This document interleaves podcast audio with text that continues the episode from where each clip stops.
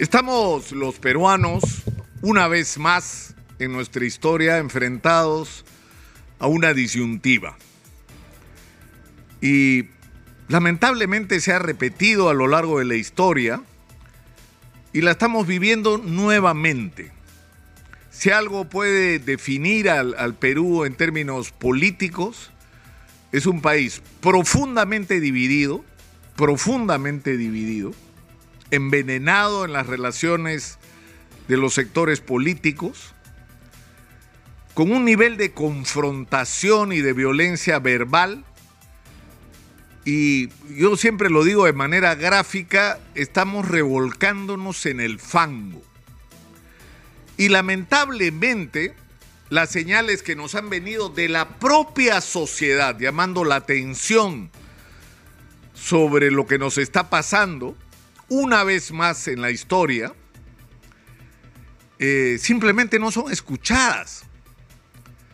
El solo hecho de que Pedro Castillo ganara las elecciones por escasísimo margen a Keiko Fujimori con toda la campaña y con todos los recursos que se movieron a favor de Keiko Fujimori, debió ser una señal en su momento de que algo serio estaba pasando en este país de que había un altísimo nivel de insatisfacción en un sector de la sociedad que estaba dispuesto a dar un paso que otros coincidían como un salto al vacío, que era votar por Pedro Castillo, y sin embargo lo hicieron.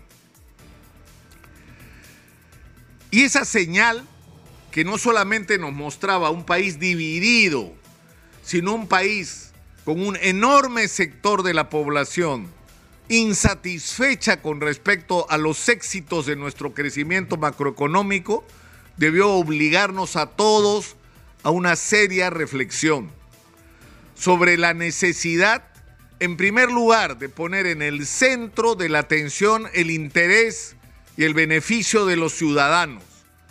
En segundo lugar, sobre la necesidad de dejar de lado las disputas y empezar a pensar en los objetivos, en los planes, en los sueños del país que queremos construir. Y junto con eso, la necesidad del compromiso común de barrer con la corrupción que está haciéndole un daño inmenso al país. Y digo que le está haciendo porque la corrupción ocurre en este momento. Lamentablemente en el Perú, no hay obra pública importante, no hay contratación con cierto nivel de relevancia.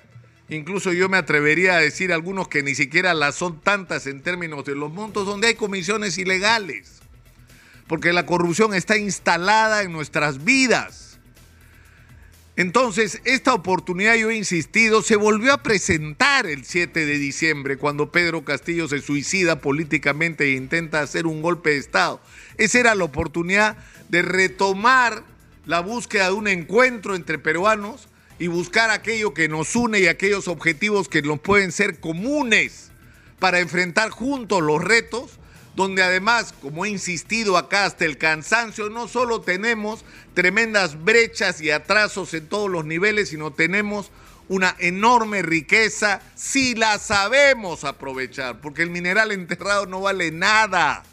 Las potencialidades de la agricultura, de la exportación no son nada si no expandimos las áreas de cultivo, porque las posibilidades que tenemos de, de hacer que la economía agraria de la sierra se convierte en un boom como lo ha sido la agricultura de exportación en la costa, va a depender de lo que hagamos porque así como están las cosas, no va a ocurrir. Y el turismo seguirá siendo un potencial y no dejará de serlo hasta que hagamos lo correcto. Y el Perú no va a crecer económicamente en términos reales, en los términos en los que hay que medir el crecimiento de un país que es el beneficio y el bienestar de los ciudadanos. Ahí se mide el crecimiento real de un país. Si no invertimos en infraestructura, en acceso a la educación, en acceso a la salud pública de calidad, en el, en el acceso a todos los servicios que los peruanos no tienen. Es decir, el problema es que esa no es la agenda para la gente. Para la gente que toma las decisiones en este país, para la gente que conduce buena parte, si no la mayoría de los medios de comunicación, donde la agenda es absolutamente tóxica, donde el objetivo es destruir a cualquiera que no piense como tú, y si para eso tienes que difamar, agraviar, mentir, manipular información, no importa, lo haces, porque esa es la agenda enfermiza de Exitosa. Y yo hago una invocación a salirnos de esto, porque si no nos salimos de esto y no buscamos aquello que nos une, vamos a volver a perder la oportunidad como la hemos perdido en el pasado. Hoy el Perú, por su potencial minero, está en el centro de los ojos del mundo. Hoy los Estados Unidos y la China están disputando quién es el que va a acercarse y conseguir el mineral peruano. Y la verdad es que los chinos en esta carrera han avanzado bastante más. Pero la pregunta es, ¿cuál es nuestro plan?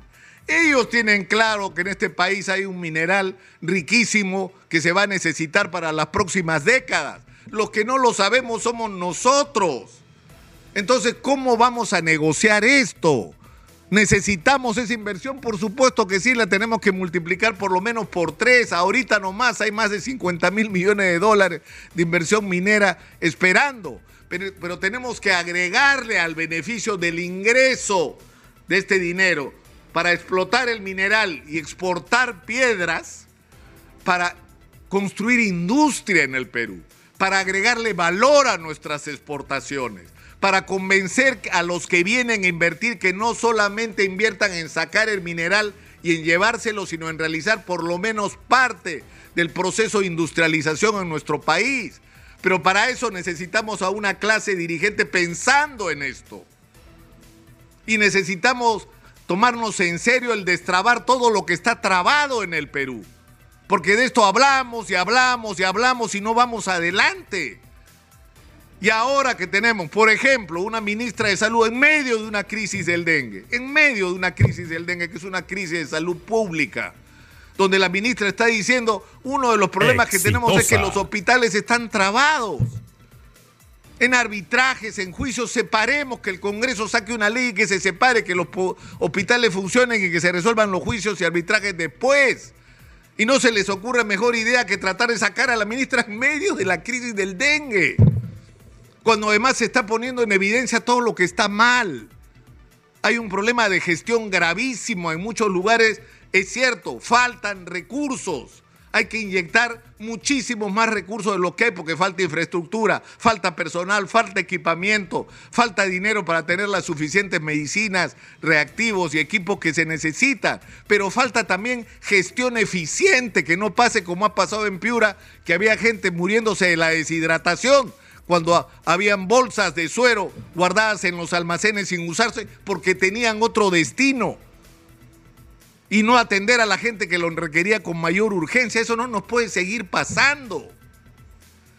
Entonces yo, yo creo que los peruanos tenemos hoy en, en nuestras manos la posibilidad de cambiar nuestro destino.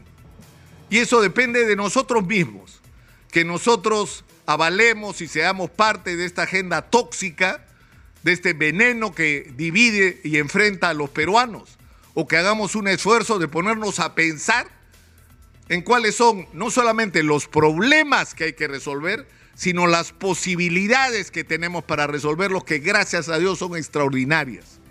¿Y qué es lo que nos vamos a poner a hacer para cambiar las cosas? Pero para eso hay que tener planes que no tenemos. Es increíble que a estas alturas no tengamos planes para el destino del país. Y si hay planes, están archivados y guardados porque nadie discute sobre ello. A nadie le interesa llevarlos a la práctica. Es decir, si no logramos... Exitosa. Si no logramos salir de la situación en la que estamos, de entrampamiento, de confrontación, de odio entre peruanos, vamos a repetir la historia. Porque fue por esa división que hemos perdido territorios en las guerras, fue por esa división y por esa incapacidad de tener una mirada de largo plazo de construcción de país que perdimos la oportunidad del caucho, fue por eso que perdimos la oportunidad del guano y va a ser por eso seguramente que vamos a perder la oportunidad del cobre.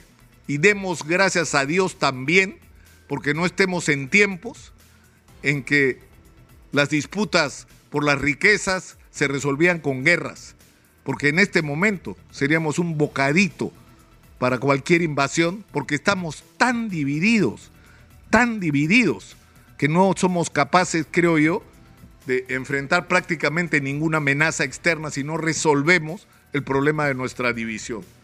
Ojalá, ojalá que las cosas cambien y que este mensaje de concertación sea escuchado, de reencuentro entre peruanos, de búsqueda de lo que nos une. Ojalá que esto no sea arar en el desierto. Soy Nicolás Lucar, esto es Hablemos Claro, estamos en Exitosa.